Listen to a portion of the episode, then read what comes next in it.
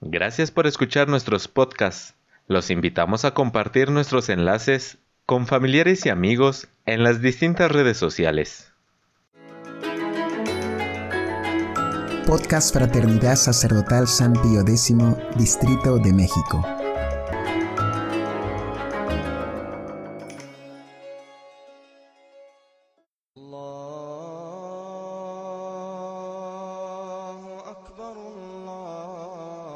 San Pío V, el Papa de Lepanto, segunda parte.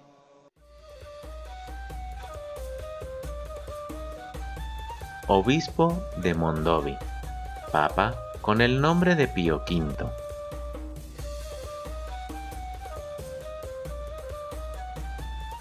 El Papa Pío IV no tenía el mismo criterio de gobierno que su predecesor Paulo IV alejó de Roma al cardenal Gran Inquisidor, nombrándolo obispo de Mondovi, pero pronto comprendió, debido quizá a los consejos de su sobrino, el santo cardenal Carlos Borromeo, que las funciones del inquisidor exigían la presencia del titular en Roma. Por otra parte, los errores protestantes y el galicanismo que se manifestaban en esta época exigían la vuelta rápida del prelado al centro de la cristiandad para defender la fe católica y los intereses de la Iglesia contra todos, y a las veces hasta contra la Cámara y la familia del Papa. El cardenal alejandrino sabía hablar con libertad enteramente apostólica.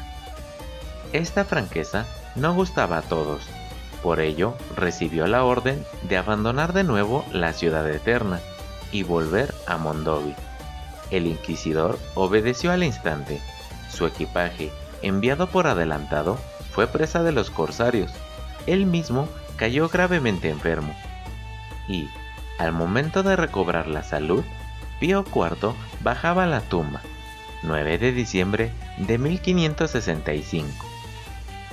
A la muerte de Pío IV, se reunieron en cónclave los cardenales, eligiendo papa a nuestro santo, cuya sorpresa fue tal que por todo discurso prorrumpió en grandes exclamaciones para ponderar su indignidad.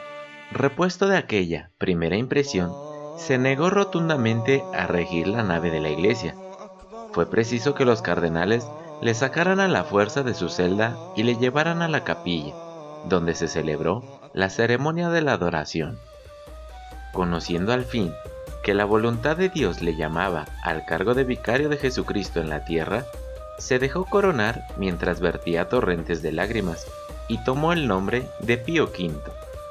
Los que habían vivido en la intimidad con el nuevo Papa conocían su bondad y las cualidades de su corazón generoso, pero el pueblo, que no le había conocido más que por los actos de autoridad en su cargo de inquisidor, temió su severidad, como alguien le manifestará los temores que sentían los romanos hacia su persona. Cito. Hagamos de manera, respondió, que los que tal dicen sientan más mi muerte que mi elevación al pontificado. Fin de cita. El nuevo Papa, celoso cumplidor de los deberes de su cargo, empleó tal energía para corregir los abusos en Roma y en sus estados, y particularmente la borrachera e inmoralidad, que su justa severidad le valió, al menos durante su vida, el ser más temido que amado. Sin embargo, no descuidaba los intereses materiales de sus súbditos. Abasteció a Roma de agua potable, favoreció la industria y hasta mantuvo las carreras de caballos. En fin, hizo salir del Vaticano preciosas obras de arte para ofrecerlas al pueblo romano, y con ellas formó el Museo del Capitolio. Diariamente escuchaba las quejas de los pobres de Roma.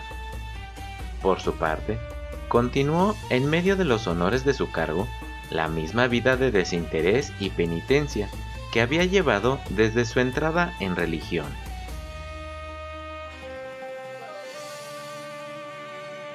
Solicitud por los intereses de la Iglesia.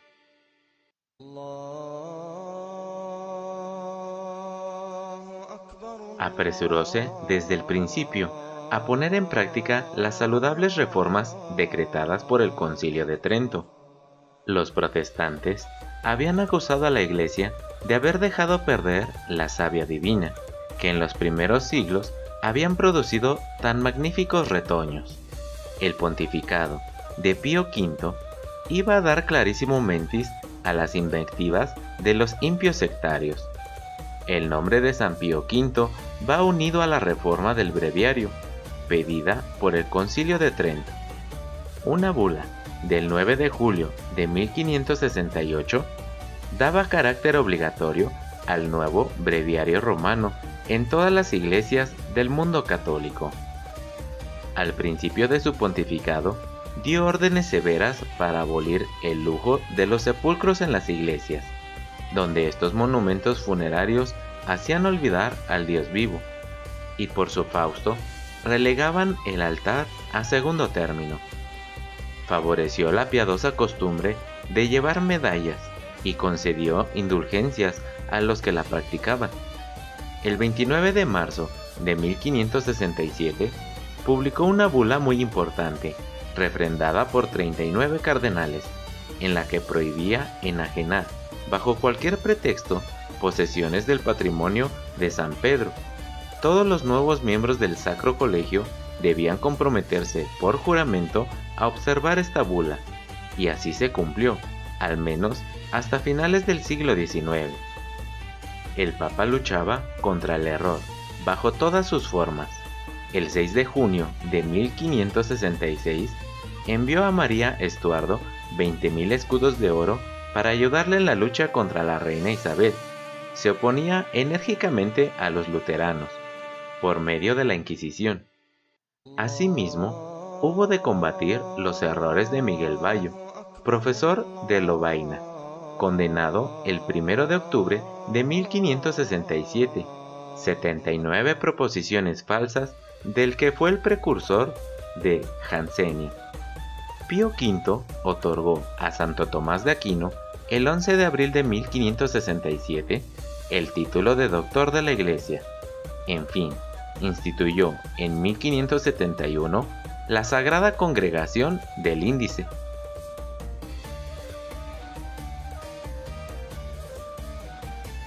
Cruzada contra los turcos y victoria de Lepanto.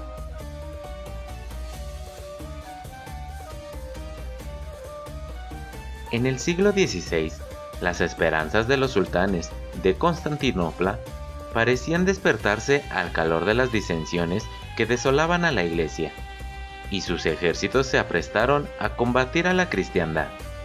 En el año 1566 apareció Solimán con numerosa flota ante la isla de Malta, refugio de los antiguos caballeros de Jerusalén, pero hubo de batirse en retirada.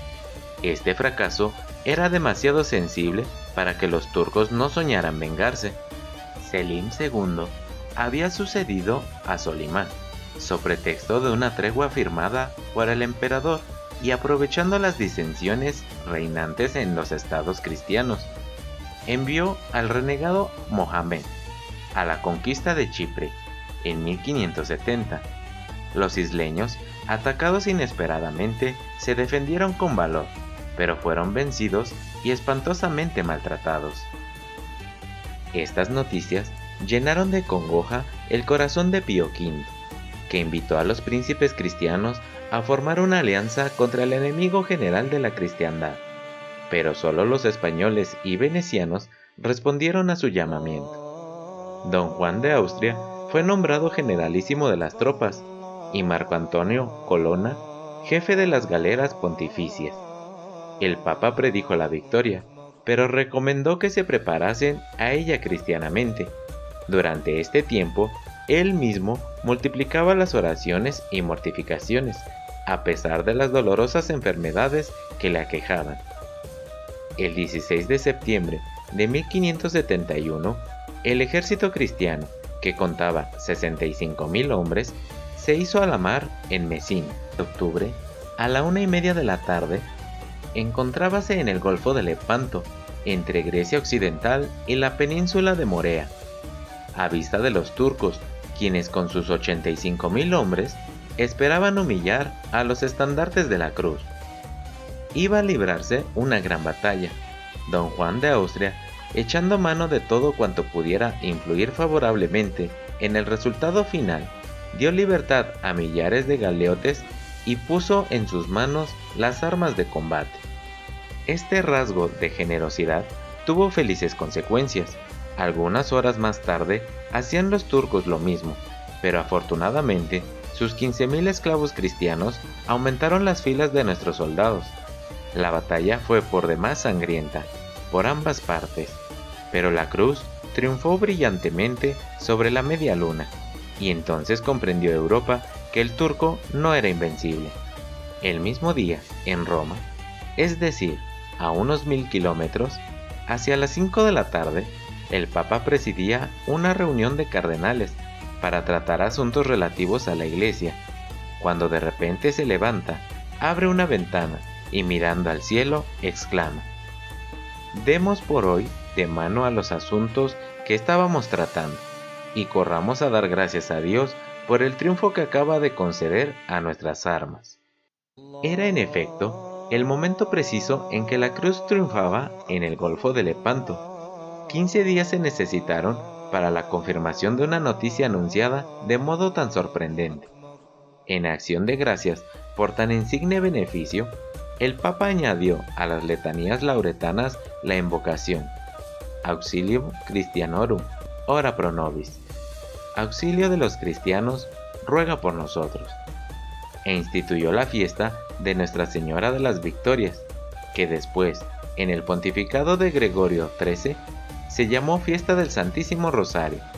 San Pío X fijó su celebración en el 7 de octubre.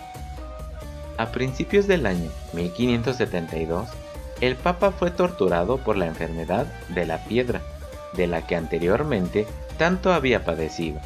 Soportó el mal con paciencia y resignación, y el primero de mayo de 1572 acababa una vida tan santamente empleada, habiendo reinado seis años y cuatro meses. Pío V fue beatificado por Clemente X en el centenario de su muerte, el primero de mayo de 1972. En su proceso constan 69 milagros. Su cuerpo fue puesto en una urna de mármol verde y bronce durante el pontificado de Inocencio XII, el 16 de septiembre de 1698. Fue canonizado por Clemente XI el 22 de mayo de 1712.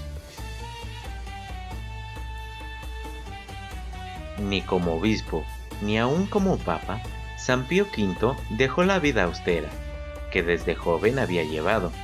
Su bondad y fervor eran proverbiales.